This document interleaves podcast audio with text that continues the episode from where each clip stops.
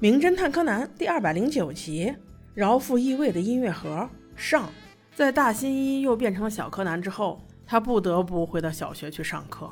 一见到灰原，他立刻说：“再给我一些药。”灰原却拒绝了：“你吃了药之后变大，一点都不受控制，我才不会给你呢。况且药物还在研发阶段，万一出个岔子，再要了你的命，我的下半辈子怎么过呀？”柯南一听这话，算了算了，你还是再研究一阵子再说吧。当他们放学之后，阿笠博士过来接孩子们去游泳。柯南说自己还在感冒，所以不去了。灰原却显得很开心，能和喜欢的人守着相同的秘密，这也是一种享受啊。回到事务所的柯南有些低落，不过看到来找小五郎办事的一个小姐姐，他就来了兴趣，因为那个姐姐手里拿了一个漂亮的音乐盒。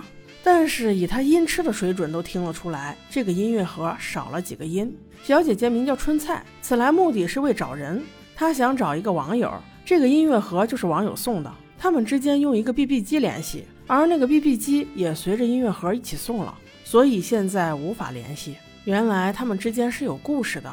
春菜小姐姐年轻时候家里情况不好，大学拿不出来钱上，本来想要辍学，没想到用抠机联系的网友竟然说可以把一件价值不菲的音乐盒送给小姐姐，让她当了去上学。小姐姐一个激动就约见面了。没成想那网友不知道是因为害羞还是咋，人没有出现，却把约定好的音乐盒留在了现场。顺带着扣机也留下了，意思是以后不联系了。小姐姐拿着音乐盒，倍感失望的离开了。可是让她更失望的是，当她准备把音乐盒当了的时候，人家老板竟然说这音乐盒根本就不值钱。她无奈之下只能回去了。不过经此一事，她坚信了要上大学的决心，内心还是感谢这位网友的。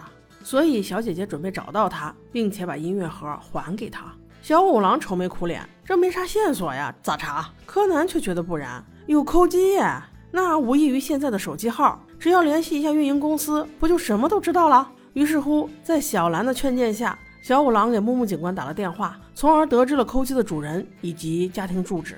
联系之后，他们带着音乐盒就来到了这一家。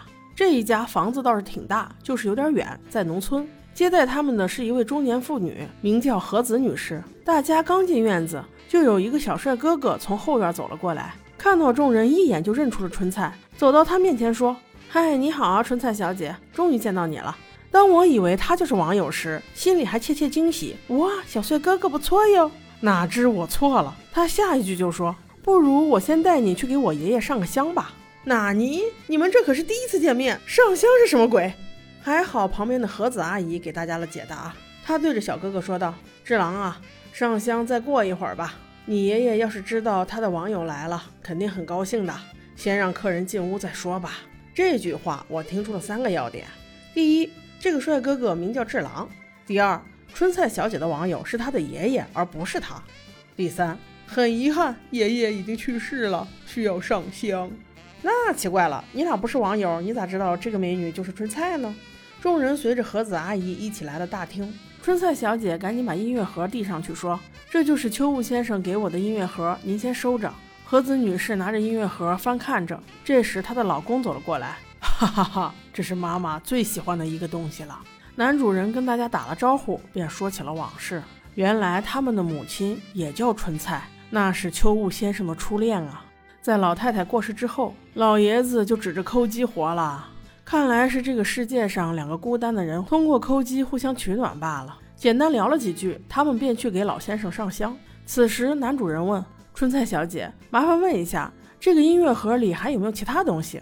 春菜小姐一脸茫然：“音乐盒里除了音乐还能有啥呢？”男主人还没回答，另外一位男士走了进来，他是这家的大儿子，语气有些冲地说：“你不要装了，难道你过来不是为了找我爷爷留下的价值两亿的一组邮票吗？”那是我家的东西，绝对不会落在你一个外人手上。说完便扭头走了。男主人赶紧道歉道：“实在是抱歉，我儿子心情不好，原谅他吧。为表歉意，今晚请你们吃饭，咋样？”小五郎倒是挺乐意，晚饭又有地儿蹭了。柯南却是通透，估计这晚饭也是一个局啊。他们这一家子肯定都想从春菜小姐嘴里问出那邮票的下落呀。果不其然，这一顿饭吃的真是四面埋伏。但是又架不住春菜小姐是真的不知道，让这一家子落了空。但老天爷帮忙呀，晚上竟然下了大雨，小五郎一行人无法回家，只能借住在他家了。小五郎躺在卧室里消食儿。柯南提出了几个问题：第一，网友如果是他家爷爷，那他家二孙子小帅哥哥怎么能认识春菜呢？第二，刚才上香的时候，他看到老爷爷死亡的日期是十六号，可是春菜小姐曾经说过，他们约见的时间是当月二十五号呀。这就说明过来送音乐盒的肯定另有其人，估计就是他家二孙子吧。那他肯定也知道秘密呀。正讨论间，只听小兰啊的一声，小五郎赶紧拉开墙门问：“怎么回事？”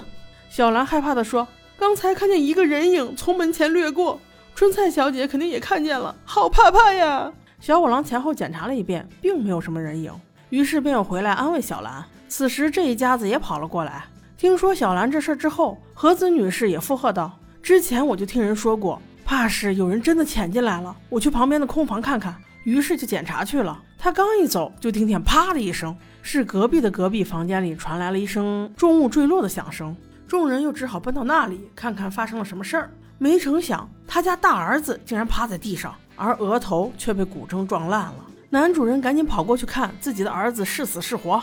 此时，那个很久都没有响起的扣机突然哔哔哔响了起来。上面赫然显示了几个大字：“春菜，我就在这里等你。”哇塞，灵异事件吗？这这这能把人吓死？难道刚才那个人影是老爷爷回来了？通过抠机又跟春菜联系了？还好此时小五郎是个无神论者，他立刻喝道：“不要自己吓自己，怎么可能有鬼呢？”而这时被砸的大儿子终于也醒了过来，他没死，他一刚醒就疯狗一样乱咬，说。是不是你啊，春菜小姐？你用这个古筝砸我的？春菜真是一脸无辜啊！我这是躺枪啊！柯南立刻制止他说：“不可能，我们一直在一起。刚才过来的时候，这屋子一片漆黑，我倒想要问问你，你在这干嘛呢？怎么不开灯？”大儿子一听这话，顿时怂了，看来真的有不可言说的理由啊！此时又是小五郎替他挡了刀。叔叔说：“也许是人家刚进来，还没来得及开灯就被打了。”大儿子赶紧说：“啊，是是是，就是这样的。哎，真是猪队友无处不在啊！”小五郎还在滔滔不绝，可是柯南并不这样认为。他来这里目的肯定是为了邮票。那现在的关键问题就是，谁用古筝打了他？谁给扣机发的讯息？他家到底有没有邮票？如果有，邮票在哪儿？